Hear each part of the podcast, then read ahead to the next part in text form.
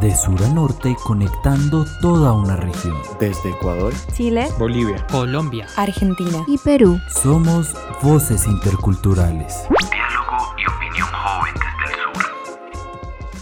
Bienvenidas y bienvenidos a un nuevo episodio de Voces Interculturales, un podcast que reúne a jóvenes de distintos países del Cono Sur para conversar y debatir sobre distintos temas y noticias de la actualidad en nuestra región. Al igual que el episodio anterior, vamos a tener una nueva modalidad, es decir, que eh, esta sección de noticias y esta sección de debate se va a cambiar, a transformar en una conversación con dos invitados especiales en el marco, en el contexto de que eh, el, este lunes 18 de octubre se van a cumplir dos años del estallido social en Chile. Así que invitamos a dos personas eh, de Chile que podían contarnos un poco de su experiencia desde la juventud, desde su trabajo, también en la sociedad civil, sobre qué es lo que ha estado pasando, todos estos procesos que estamos viviendo actualmente, y así se genera una, una conversación bien eh, rica, enriquecedora entre todos los países que están aquí presentes, como siempre, y también estos invitados especiales. Partir primero presentando a nuestra primera invitada, Isabela Villanueva. Isabela es presidenta y fundadora de la ONG Zeus Chile, una organización que busca empoderar y crear capacidades en jóvenes en temas de sustentabilidad. Un tema bastante, bastante contingente y actual en el sentido de todas las cosas que han estado pasando últimamente. Y el, nuestro segundo invitado vendría siendo Benjamín Cofré. Eh, bueno, Benjamín también es un gran amigo mío, así que estoy muy feliz de que pueda estar aquí en este, en este episodio. Bueno, Benjamín eh, es un joven de 20 años que estudia biología en la Universidad de Concepción, una universidad aquí en Chile, y también es cofundador de Corporación Motum, que es una organización de jóvenes sin fines de lucro, de jóvenes para jóvenes, que moviliza juventudes en pos de un futuro sostenible. Ambos están, comparten mucho este tema de, de sustentabilidad, sostenibilidad y, y, esto de generar cambios para el futuro, como tan, tanto de los jóvenes como del futuro, como para el presente. Así que ahí tenemos una conversación bastante interesante con ambos, de, con ambos puntos de vista. Eh, Juan Camilo, quería eh, darte la palabra a ti primero para poder como introducir un poco este tema y, hacerle las preguntas que tienes preparadas a, a, ambos de nuestros invitados. Sí, bueno, hola a ambos, un gusto que estén aquí con nosotros, en verdad mil gracias por sacar un tiempo para este proyecto, para este podcast. Y yo quisiera comenzar con una pregunta pues básica y global para los dos, comenzando con Isabela quizás, y es, ¿qué ha cambiado en la vida cotidiana chilena?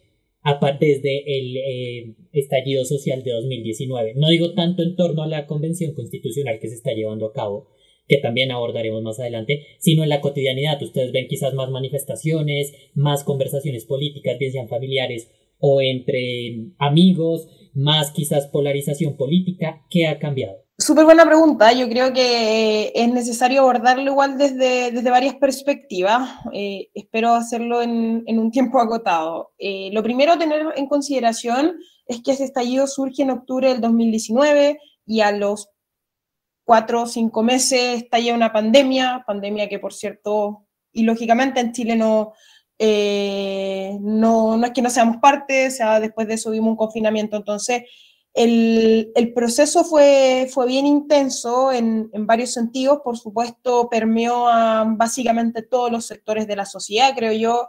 Eh, no hay una sola causa, o sea, claramente hay una gota que rebalsa el vaso, que es conocido como esta alza en el pasaje del transporte público, pero, pero eso es un, un, gatillante de, o sea, viene, viene acumulándose en Chile una efervescencia en torno a los movimientos sociales que podemos identificar básicamente desde un par de años después del retorno de la democracia y, y, que lleva consigo muchas grandes movilizaciones. El 2006 la revolución pingüina de los estudiantes eh, secundarios, en el 2011 el movimiento estudiantil con los universitarios, con los estudiantes universitarios, el 2000, seguido por el 2017, 2018 con, con todo el, el boom también del movimiento feminista. Entonces, no es un país que había estado con aguas tranquilas, o sea, esa frase que dice el presidente en medios internacionales de que éramos el oasis de Latinoamérica, o sea, eso lo dice una persona que no había estado mirando los movimientos sociales desde cerca. Entonces, todo este, mm, esta efervescencia, yo creo que, bueno, por supuesto, tú, tú lo mencionaste, Juan Camilo, trae un montón de consecuencias, una de ellas es nuestro proceso constituyente, pero además creo que hay un cambio social bien importante y, yo siempre intento mencionar que a mí me parece fundamental que desde el, desde, desde el 2019, con, con el estallido de octubre, hay algo que cambia y es que lo político vuelve a ser un tema en lo social, eh, en, los diferentes sectores de la sociedad, en la juventud, en las conversaciones.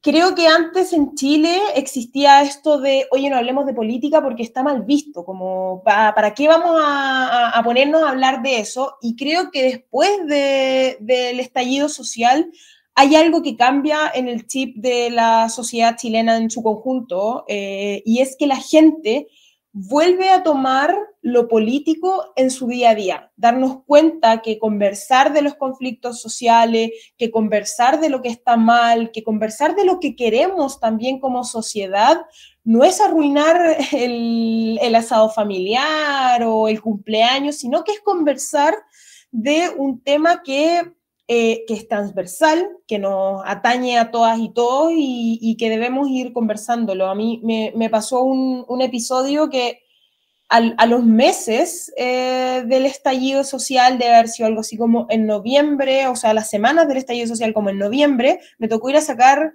pasaporte al registro civil y estaba haciendo la fila enorme del registro civil, por cierto, y habían dos muchachos de unos 15 años habrán sido conversando como, oye, ¿a qué te parece? ¿Cómo ves esto? ¿Qué opináis? Y, creo que esa conversación súper cotidiana en una fila del registro civil, hablando de política, es una de las consecuencias de nuestro estallido social y de las movilizaciones de octubre y lo que le sigue. Y para mí, eso nos permite un poco sacarnos esta, esta insignia de Chile, jaguares de Latinoamérica, viva el desarrollo y abajo la política, sacarnos un poco eso y empezar a discutir temas sociales, temas de política y, temas que no son transversales. Entonces ese cambio de chip a mí me parece súper importante. Tremenda respuesta de, de la Isa, creo que articula muchas visiones y estoy muy, muy, muy de acuerdo con lo, con lo que plantea. Me gustaría quizás destacar dos puntos. El, primer punto es que qué cambia depende a quién le preguntes, porque hay muchos tipos de Chile dentro de, Chile en particular. Entonces, algunas personas, a mi juicio, se van a sentir quizás más empoderadas de, de lo que pasó, les presenta mayor beneficios, pero siguen habiendo personas más reticentes, quizás, con los cambios sistémicos, con las transformaciones culturales que se vienen posicionando sobre la agenda pública después del estallido social. Entonces me gustaría como mostrar quizás esa de, depende a quién le preguntes, con respecto a cómo lo vivió, porque mucha gente vivió ese estallido social con mucho miedo, con mucha angustia, con mucha incertidumbre, otras personas lo vivimos más con cierta esperanza de que al fin van a ver los cambios que han estado durmiendo durante 30, 40, 100, 200 años que tiene la historia de Chile. Entonces, esos estados de ánimo yo creo que dependen de, de tu contexto. Y siento de que mostró distintos contextos y, y la lejanía que tienen algunos sectores públicos con respecto a lo que pasa en las bases comunitarias en las diferentes partes de, de, del país. Un ejemplo súper concreto, el primer día de, la Convención Constitucional había manifestaciones afuera del ex Congreso Nacional y pararon la ceremonia hasta poder bajar un poco la intensidad de esas manifestaciones, no haciendo ojos ciegos a lo que pasaba, cuando quizás habían manifestaciones afuera del Congreso Nacional dentro de previo al estallido y simplemente, no se ignoraban. Entonces, cómo se posiciona simbólicamente este rol de la ciudadanía movilizada, yo creo que es algo súper importante a, a revitalizar. Y fue una ciudadanía en su conjunto. O sea, la ISA también nombraba que durante los 2000, el 2006, el 2011, el 2017, hubieron manifestaciones donde las juventudes tomaron roles protagónicos. Y esta manifestación del 19 de del 18 de octubre también fue iniciada por personas jóvenes, por estudiantes de, de liceos que salieron. Entonces, las juventudes dentro de este proceso de movilizaciones en Chile que, que nos llevó a, a, este estallido han tenido un rol muy estratégico a la hora de, de avanzar y gracias a eso se permeó los otros sectores de la sociedad y se fueron articulando las demandas históricas. Entonces, eso como, como punto, las juventudes, el depende a quién le preguntes. Y otro punto súper importante es algo que también mencionaba Artelaisa de las conversaciones que salieron. Cuando uno conversa estas cosas, se pueden regenerar ciertos pasados, explorar los presentes y aventurarse en nuevos futuros. Entonces, en la conversación emergen posibilidades. Y en Chile faltaba ver posibilidades colectivas que se están viendo ahora en la Convención Constitucional en los diferentes temas. ¿Qué posibilidades vemos? Si bien hay cierta incertidumbre con respecto a algunos temas, por ejemplo, las elecciones presidenciales que se vienen ahora en noviembre, creo que la incertidumbre siempre viene con la oportunidad de traer cosas diferentes. Mejor, peor, a evaluarse, pero sí vienen con cosas distintas.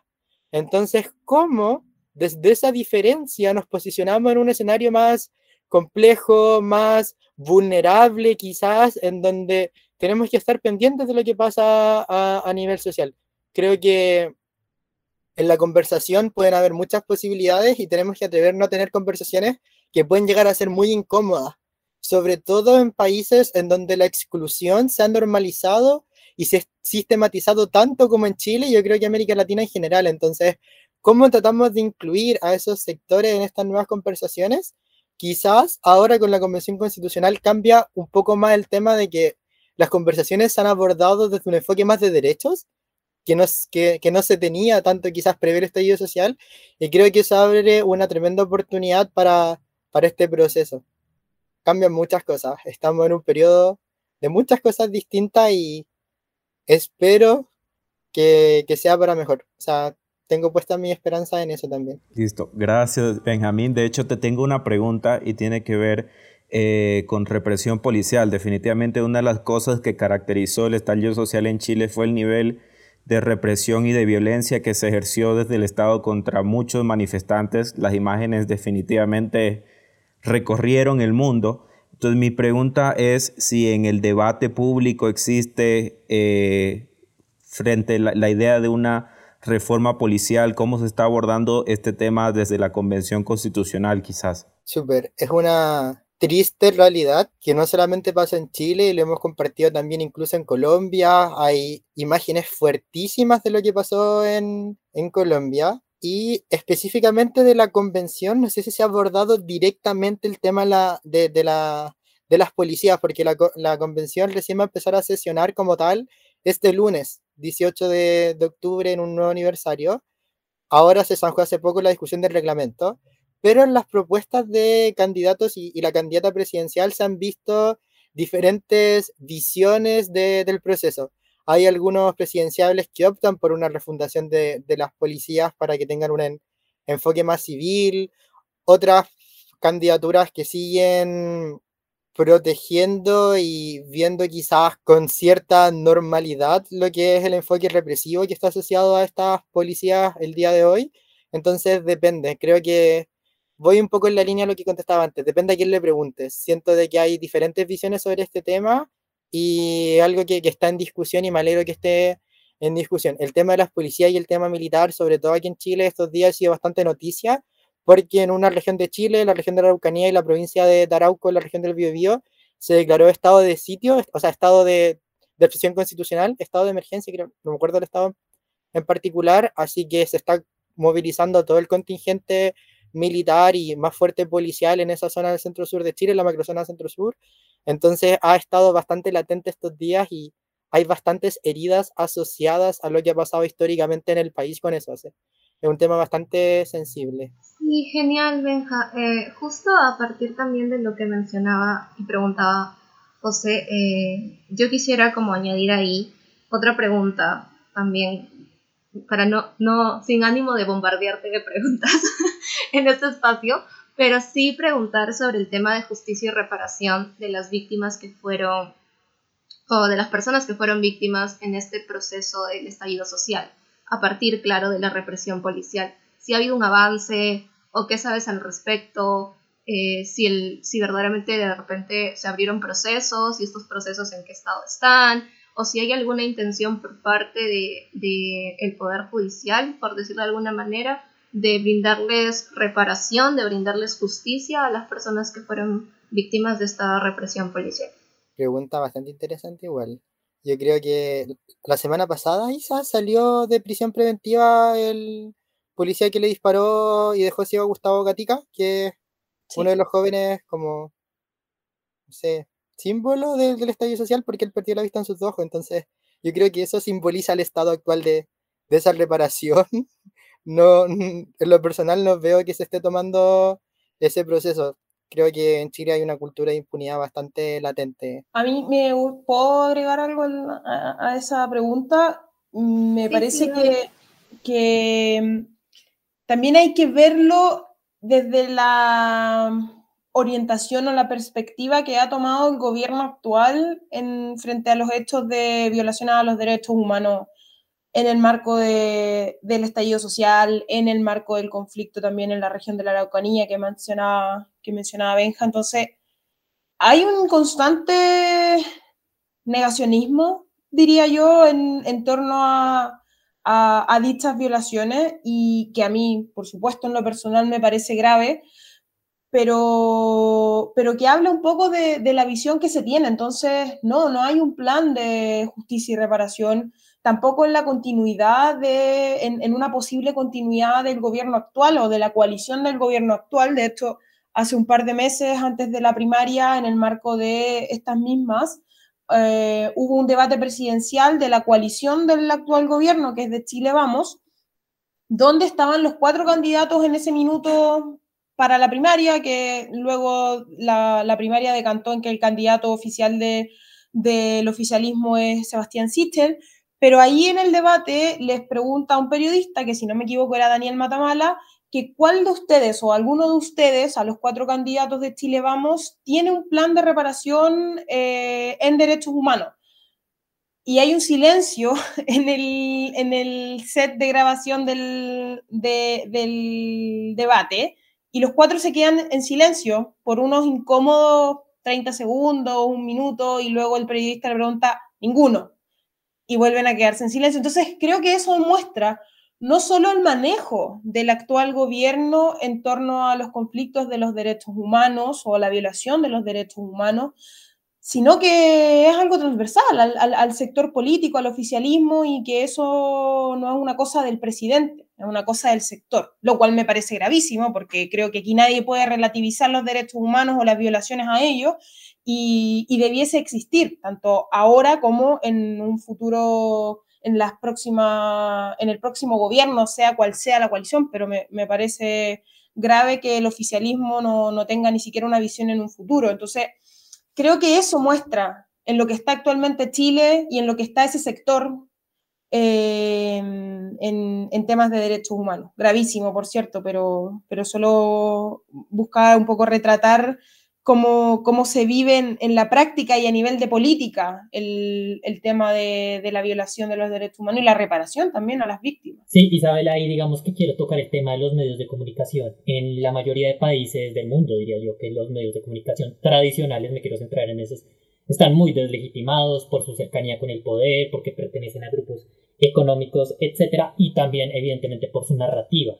Digamos, aquí en Colombia, cuando fueron los diferentes eh, paros nacionales en 2019, y también el paro en eh, mayo del 2021, pues hubo una fuerte crítica a cómo cubrieron los sucesos.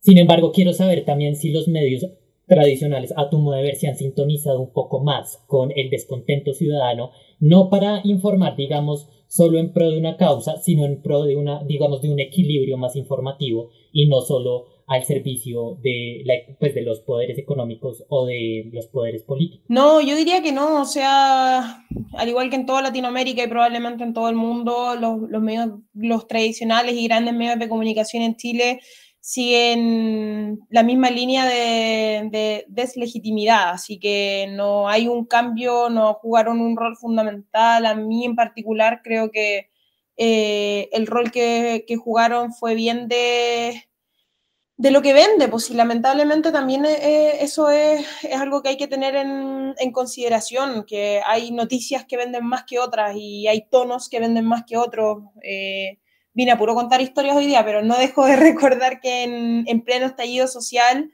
uno de los canales de televisión grandes del, en el pleno noticiario a la hora de a mediodía mostraba mm, eh, unas imágenes de saqueo como a- en vivo y las imágenes eran grabadas de años antes. Entonces, ese es el nivel también de, del rol que cumplieron los medios. Por supuesto hay excepciones, por supuesto que hay canales o, o- o programas o medios específicos o periodistas también específicas específicos que hacen la diferencia. Por cierto que sí, pero en lo generalizado yo creo que eh, los medios jugaron un y juegan todavía un rol de mm, eh, en, un poco de estigmatizar la, la revuelta o, o, la movilización social, lo que a mí me parece súper grave. Y creo ahí también que los medios alternativos juegan un, y las redes sociales también, a mí me pareció súper importante el rol que jugaron las redes sociales y los medios alternativos durante el, estallido social en el 2019, el, el cubrir otros, otras opiniones, otros espacios,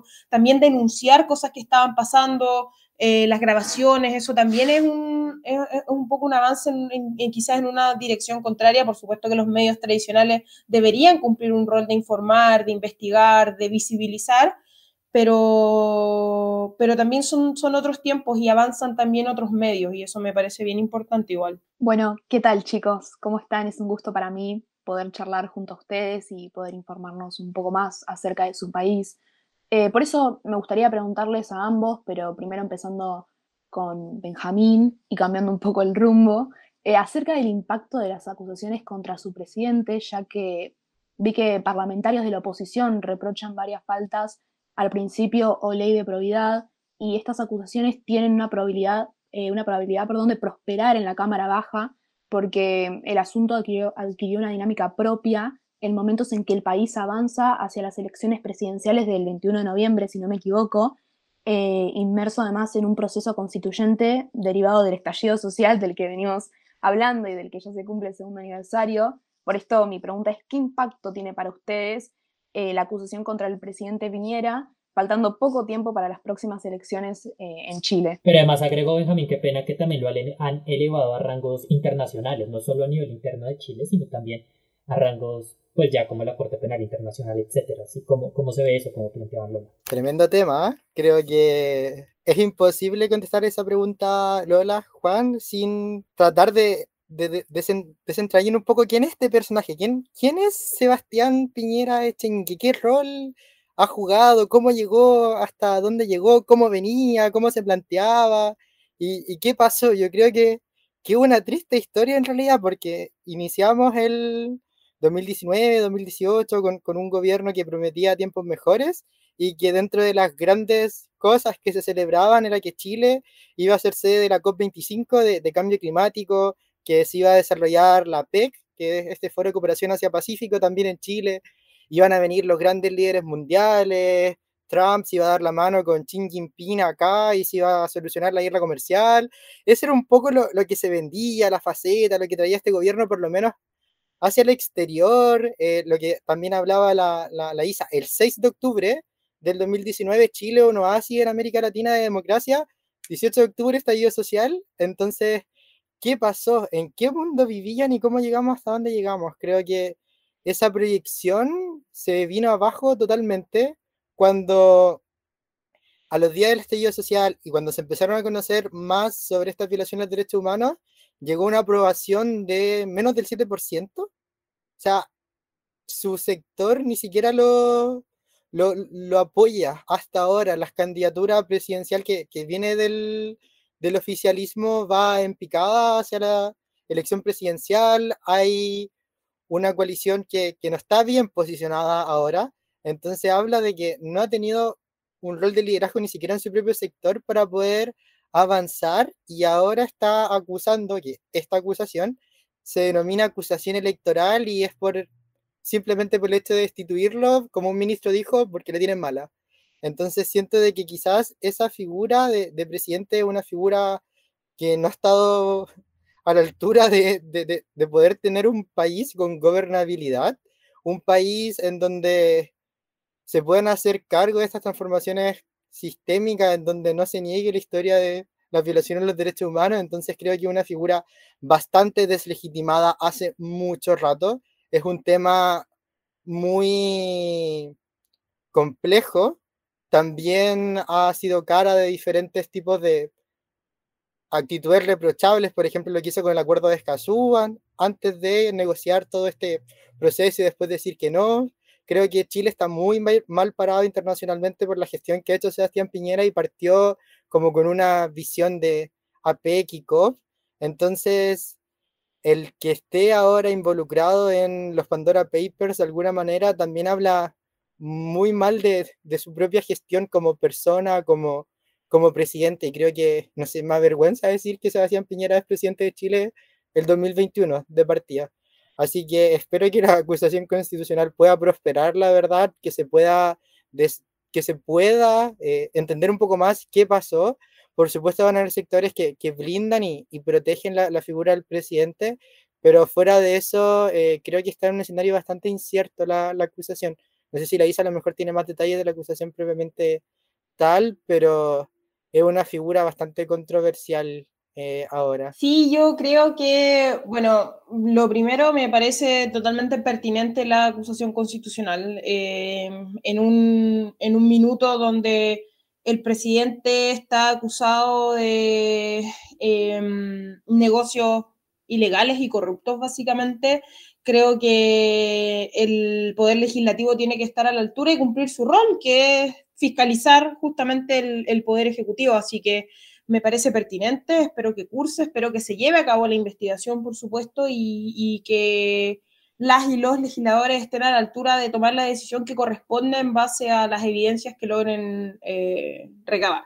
Dicho eso, yo tengo, por supuesto, mi opinión personal sobre, sobre el presidente y sobre los conflictos. Me, me llega de cerca, sobre todo, el, el el meollo del asunto, que es este, este, este negocio en, que, que, se muestra en los Pandora Papers, sobre una abullada o sobre un abullado caso que es Dominga, que ya hemos vivido en el, en el ambientalismo bien de cerca, un, un proyecto minero portuario que quiere ser vendido de sustentable en una zona, en un hotspot de biodiversidad, que se le ha dicho por mil partes que no, que la ciencia ha dicho que no, que las instituciones han dicho que no y que nuevamente vuelve a la palestra, vuelve a votarse, vuelve a intentar aprobarse.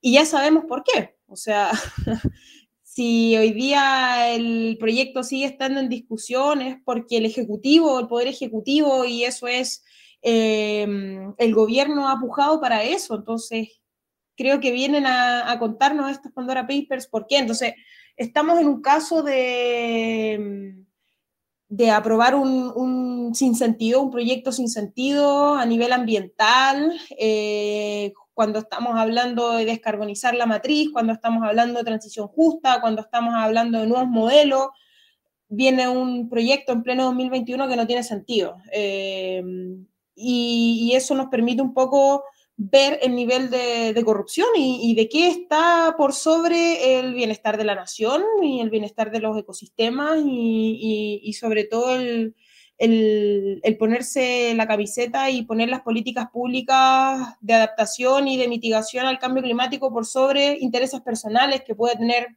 una persona en particular, pero en este caso el mismísimo presidente. Así que eh, mi postura es, es, bien clara en ese sentido, espero que se investigue, espero que la justicia llegue al, al, fondo de eso y que se castiguen con todas las penas que se tienen que, que, castigar, o sea, creo que no hay que tener, no hay que darle ningún centímetro de cabida a la corrupción, y, y mucho menos, creo yo, cuando esa corrupción lo que hace es eh, ir en contra de lo que se está buscando en, en avances en temas ambientales y la urgencia que se le tiene que poner a esos temas, porque es en particular algo que que a mí como, como profesional de, de, temas de cambio climático me, me, pega bien fuerte. Así que nada, creo que también tiene que ser una, una señal al escenario político, a, que Chile no puede avanzar o, flexibilizar en torno a la corrupción. Así que hay aquí un, una, una oportunidad y un desafío histórico también. O sea, no es una cosa puntual, es una cosa eh, eh, es sentar precedentes para los las próximas décadas. Hubo una acusación constitucional contra el ministro del Interior durante el estallido social por el tema de las violaciones de derechos humanos y esa acusación sí, sí prosperó al ministro Andrés Chadwick. ¿Y por qué pasó con Piñera ahí? Ahí también se, se rechazó la, la, la acusación a, a Piñera, no, no alcanzaron los votos y ahora por un caso de corrupción se está intentando tener otra acusación constitucional. Entonces, por un tema económico versus un tema de derechos humanos, igual es como, no sé, Piñera por un lado, Piñera por el otro también fue, fue investigado por, por, el robo de un banco, el robo de banco de Talca, cuando era empresario. Entonces, tiene muchos casos, es, tiene fronterio de un delincuente este señor. Entonces, es un, una situación bastante compleja. Bueno, estamos en Chile y en América Latina. Así es, bueno, súper interesantes sus puntos de sus puntos de vista. Eh, hubiese sido bastante bueno haber tenido haber invitado a otra perspectiva en realidad, desde la otra cara de la moneda, porque en realidad Benjamín y Isabela comparten hartos puntos. Eh, ahí fue una mala mía, completamente imperdonable desde mi eh, posición de periodismo y tenía que decirlo, independiente de, de, de lo que mis compañeros puedan pensar. Eh, así que ahí próximamente en otros episodios, porque estos temas Chile, Latinoamérica van a seguir siendo eh, obviamente temas de discusión y de debate en nuestros episodios. Así que ahí estaríamos invitando a nuevas personas que tengan nuevas perspectivas para ir debatiendo ciertas, ciertas posturas. Eh, y cambiando de tema un poco, eh, cambiando un poco el enfoque, quería igual hacerles las preguntas a, Isabela Benjamín. Ahí les dejo el espacio para quien quiera tomar el micrófono. Eh, preguntarles un poco sobre el tema de el diálogo. Yo creo que ahí Benjamín eh, comparte mucho este tema de, que el diálogo es uno de los, caminos pacíficos para poder llegar a lo que vendrían siendo soluciones de ciertos conflictos o, llegar a acuerdos, etc. Eh, pero eh, quería como partir un poco, no solamente del diálogo, sino que como estas conversaciones, esto de, de abrirse a los espacios más diversos, de diversas posturas, a propósito de lo que comentaba hace, hace, un, hace un rato atrás. Eh, ¿Cómo se ha dado, cómo se han dado esos espacios? ¿Qué es lo que han visto? ¿Cuáles son esas iniciativas que se están generando acá en Chile? Eh, dejarle el espacio a ustedes, si bien yo también vivo en Chile, me imagino también la respuesta que podrían dar. Eh, quería darles espacio a ustedes para poder explayarse en eso, en esas iniciativas que están saliendo eh, y en esos proyectos que, que, distintas partes han estado ofreciendo. Eh, Isabela también tiene un, una parte importante en lo que vendría siendo el proceso constituyente, quizás podría partir por Isabela. Eh, así que eso, preguntarles un poco de cuáles son estos cambios que han habido desde el estallido social y desde un poquito antes sobre respecto a conversar sobre Chile, sobre nuestro futuro. Y cómo se ha aportado la diversidad también en esos espacios. Mira, súper en la línea de, la primera respuesta que, que di a la, a la pregunta de un comienzo, creo que se empezaron a hablar muchos temas después de, del estallido social. O sea, surgieron una cantidad de diálogos, cabildos, reuniones, y eso se vio intensificado luego en el proceso de la virtualidad junto con, con el boom, como con, con, el estallido pandémico en, en marzo aquí en Chile. Y, creo que la gente se sentó mucho a conversar sobre diversos temas en diversos sentidos. Eh, así que surge, surge el diálogo, se empezó a dar mucho esto, esto de conversar, de buscar metodologías, de entender qué quería la gente, de conversar entre todas y todos.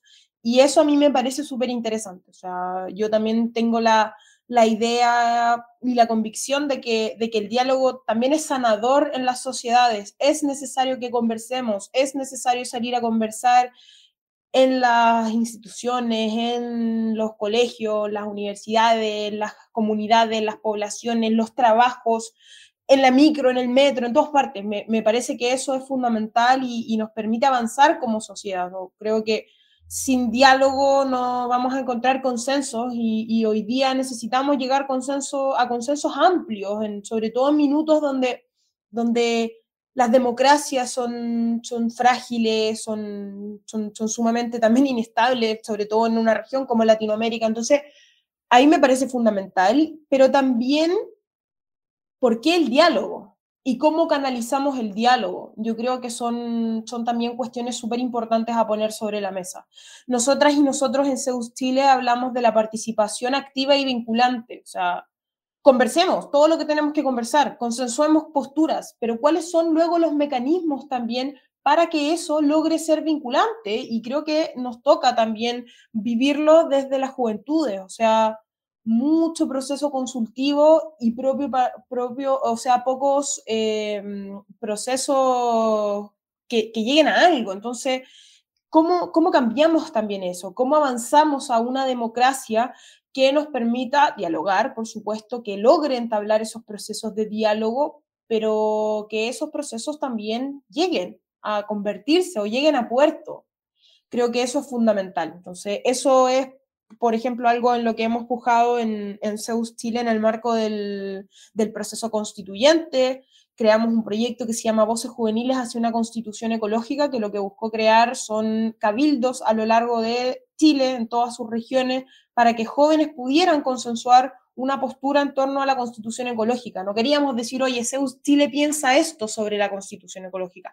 Queríamos decir, las y los jóvenes pensamos esto sobre la constitución ecológica y esto lo hicimos a través de una metodología y queremos ahora que sea considerada efectivamente como insumo para escribir una nueva constitución a través de eh, las y los 155 convencionales. Entonces, ¿Cómo avanzamos en eso? Yo creo que es necesario dialogar, es necesario sentarnos a conversar, pero paralelamente también tenemos que fortalecer la democracia, fortalecer los canales, fortalecer los mecanismos, y, eso es un poco que algo que, que, suelo decir cuando, cuando me invitan a hablar del acuerdo de Escazú, yo creo que tenemos que hacer que el acuerdo de Escazú permee a todos los espacios de la sociedad. El acuerdo de Escazú no es solamente, no, no, no es un acuerdo ambiental, es un acuerdo de democracia, es, es un mecanismo para avanzar a una, hacia una mejor democracia, más transparente, más participativa, y eso tiene que lograr permear hasta, hasta nuestros espacios. Tenemos que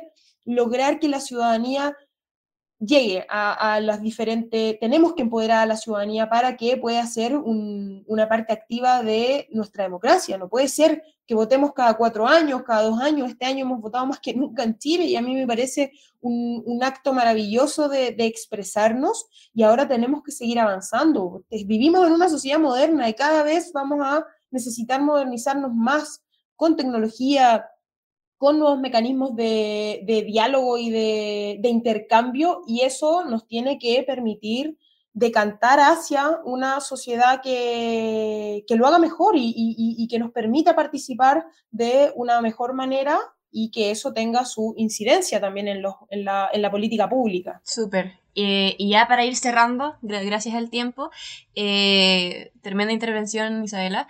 Benja, eh, te quería preguntar directamente cómo ves lo que estaba compartiendo Isa sobre el tema de las juventudes. ¿Cómo ves estos espacios, cómo ves este futuro desde las juventudes y con las juventudes? Intentar condensar y hacer una, respuesta breve eh, pero profunda sobre, respecto a los jóvenes en Chile y, lo que nos depara también eh, como, como generaciones jóvenes acá, acá en nuestro país. Super, gracias Cata. Yo creo que lo principal es reconocer que existe un adultocentrismo institucionalizado, estructural, cultural, que limita las posibilidades de las juventudes en toda, de su, en toda su diversidad de, de incidir como primer gran punto. Entonces, ¿Cómo participamos si no están las condiciones para que participemos y tampoco entramos a esas conversaciones? Me parece un, tema súper relevante y que la participación ciudadana como tal es incluso una forma de controlar la corrupción, hablando harto de, corrupción últimamente, y que la corrupción es la peor enemiga para el desarrollo sostenible e inclusivo en, todo el mundo. Entonces, es una forma de, entrar como juventudes, de, hacernos parte de la sociedad, de, poder controlar la corrupción, de poder estar más presentes y para eso el diálogo es una herramienta fundamental, pero ¿qué entendemos por diálogo? A veces el diálogo se ocupa como una forma de dilatar ciertos procesos con un enfoque resolutivo que no transforma la dinámica relacional, pero creemos como juventudes con las que he podido hablar que es súper importante avanzar con un diálogo transformativo que permita llegar a los temas donde las instituciones no están dando el ancho y poder cambiar las dinámicas relacionales, generando más inclusión y poder construir un tejido social que nos permita enfrentar estos escenarios tan, tan inciertos de grandes oportunidades, pero al mismo tiempo de grandes peligros con los cuales tenemos que cuidarnos en comunidad. Creo que ahí el diálogo tiene un rol fundamental de generar las voluntades necesarias para avanzar. Así es, el diálogo ahí, claro, eh, puede que la, la, meta final, puede que sea llegar a un acuerdo para la paz, etcétera, pero el diálogo es más que nada el proceso, el camino a ¿cierto? Más que como el fin o, la meta de, ese diálogo o, de esa paz en realidad. Eh, en realidad... Pero que también, digamos, eh, hay, hay, que pena acá queda también, digamos, el, lo que pasa mucho aquí en Colombia, que dicen dialoguemos, dialoguemos, y sí, yo también soy uno de los que creo en el diálogo, pero también uno nunca sabe, y no es que respalde esas acciones, pero uno nunca sabe si una dosis de, no sé si violencia o algo de daño al establecimiento público haga que, la, que las élites y la clase política reaccione, porque sí, a veces como que ellos utilizan eso para manipular y decir ahí, pero mejor por el diálogo, pero uno se sienta a hablar y nunca lo escuchan, entonces ya también a veces la gente se ve desbordada y tiene que tomar ese tipo de acciones. No sé, ese es un tema muy interesante que podremos tocar en otro episodio. Así es, bueno, ahí también hay que tener en consideración que hay distintos tipos de relaciones, eh, que hay unas que son conflictivas, hay otras que son destruidas, esto todo desde lo que vendría siendo el, pensamiento sobre el diálogo de, de, un centro noruego que se llama Nansen, eh, al cual conocemos bastante de cerca con Benjamín y me imagino que Isabela también lo, tiene ahí en, conocimiento. Ya vamos a ir cerrando el espacio. Muchísimas gracias Benjamín Cofré, muchísimas gracias Isabela Villanueva, de, verdad se pasaron, eh, tremendos invitados que, pudimos aprovechar de la mejor manera. Me imagino que mis compañeros y mis compañeros también lo comparten esa, esa, esa opinión. Eh, muchísimas gracias. Probablemente estaremos hablando, siguiendo hablando de, vamos a seguir hablando de Chile vamos a seguir hablando de Colombia, de Perú, de Bolivia, de todos estos países de Latinoamérica que están teniendo conflictos bastante serios de, respecto a la desigualdad, ya que estamos en una región que es la más desigualdad, desigual de, todo el mundo. Entonces, eh, sí o sí, esto seguirá siendo tema, seguirá siendo tema de debate, de discusión y de conversación en nuestros próximos episodios. Muchísimas gracias a todas y todos que nos están escuchando y nos veremos en, en nuestros próximos episodios. Muchísimas gracias. Chao. Chao, muchas gracias. Esto fue Voces Interculturales. Con Antonio Trócoli desde Ecuador, José Carlos Paz desde Bolivia, Zaira Cruzado desde Perú, Catalina Tacone desde Chile, Lola Blasco desde Argentina. Y Juan Camilo Gómez desde Colombia. Recuerda seguirnos en redes como arroba Intercultural, producido y editado por Juan Sebastián Parrado. Hasta la próxima.